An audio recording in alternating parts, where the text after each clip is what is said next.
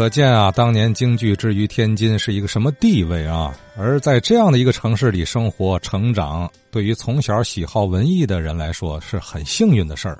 可有一节，这个天津卫他有一点，他人才扎堆儿啊，你成名就不太容易啊。可你只要出去在外乡，那都了不得啊。下面李景超先生要回应啊，前几天有位老先生提到的，呃，优秀的一位这个武生老演员。也是这样的经历啊？谁呢？咱听听。前些日子，那不有一位听友谈到，嗯，他曾经在鲜花井啊，看那个有位武生演员叫王金坡的。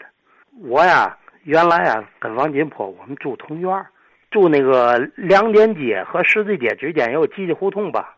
吉吉胡同里有土家胡同，文革叫土墙胡同，我们在那里住。呃，老一辈呢关系还是不错的。他呢是四二年生人嘛，比我们大几岁，我们管他叫孩哥。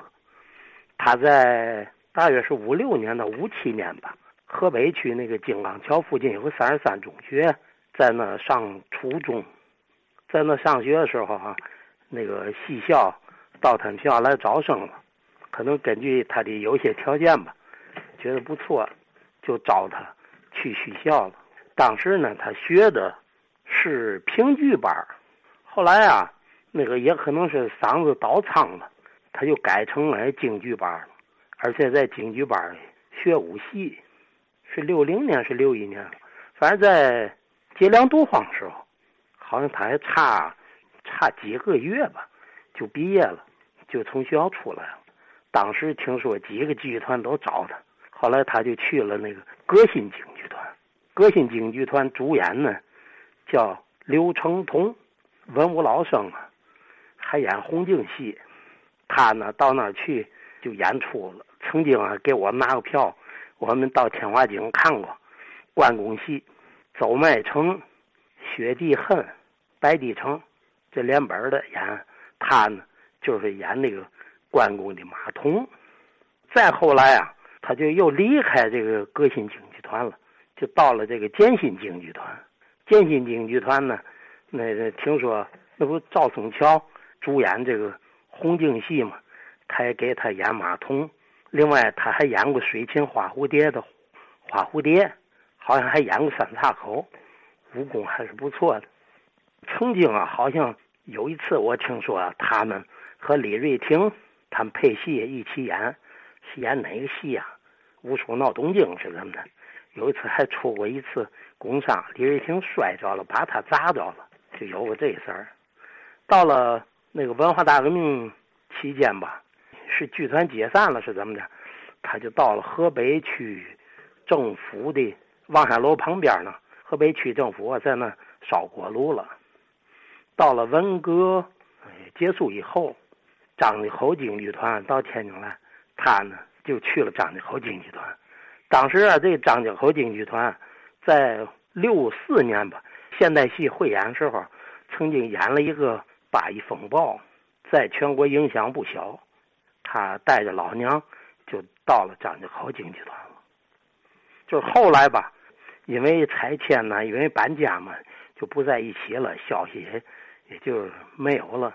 但后来前两年听说他去世了。作为啊我们曾经在一起的一个老哥哥吧，我想想啊。他曾经有一些事儿哈，也是挺让人怀念的。他呀本身还是有点天才的。我记得那那还没去戏校以前，他就曾经拉手风琴呢，就唱那个苏联时兴的苏联歌曲。那可能是五六年、五七年那时候，唱那个莫斯科郊外的晚上，唱那个伏尔加传府曲。他一边拉手风琴一边唱，确实唱的不错。另外呢，他啊，各种乐器都特相当不错，吹笛子、拉京胡、拉二胡、弹乐琴，还拿了扬琴。他弹，后来也教给我们打，就是啊，可能有点这个这个艺术细胞吧。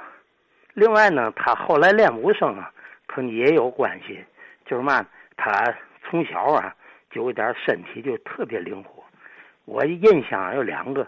一个是下雨天，那时候还都是那胡同嘛都是土地了，一下雨地上都有泥水。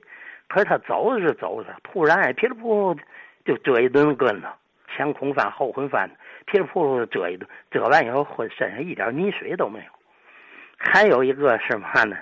他呀晚上回家，他一喊娘开门，那个那我们那个那个门楼子还上带那个砖瓦，那个带楼子的那个那个围墙了，嘣他就跳进来了。老娘还没到门口，他已经进来了，就是身轻如燕。再有呢，我记他给我们讲过，就是我啊到天华井看他们演那个走麦城吧，有一个演员把枪头啊给甩下来，从那个台上给甩到那个那个观众席上了。幸亏反正没碰到人。后来啊，我曾经问过他，我说这怎么回事呢？他说呀，他说据他所知，过去啊这个演红净演员。尽量不愿意演走麦城，都愿意演那个古城会呀，什么汉京口啊、华容道啊。他要演走麦城啊，旧社会那演提前啊得给关老爷得上上香，得祷告祷告，要不就容易出事儿。这他给讲的。再有呢，就是在文革时期，他到那个那个那那河北区政府那儿在烧锅炉嘛，曾经有七八个。那小混混有一次啊，不知怎么回事要围攻他。我也是这听别人说，他用 脚啊，每人都用脚给个耳光，把一群人都打跑了。这就是他的这个情况。现在呢，已经作古了。今天呢，我就把这个谈话吧，也作为对这个老大哥的怀念吧。这功夫真了不得啊！拿脚抽人大嘴巴。这跟那个白景琦、白起也似的，呃，最近聊京剧演员太多了，我也忘了是哪位老先生提到这位王金波先生了，但是有印象啊，就好像说这个武功了得呀。哎，李景超先生一听，这是我发小啊，啊，粮又是粮店后街啊，吉吉胡同住，后来呢是远走张家口啊，也成为当地的知名演员。你看天津卫当年好像是有这么个现象啊，就群星璀璨啊。呃，各行各业都是能人荟萃，由此这个行业水准，您想它就水涨船高嘛？这相互比技技能啊，对吧？你总和高手下棋，水平也就越来越高了。所以从天津走出去以后，好多人都能在本领域有所成就。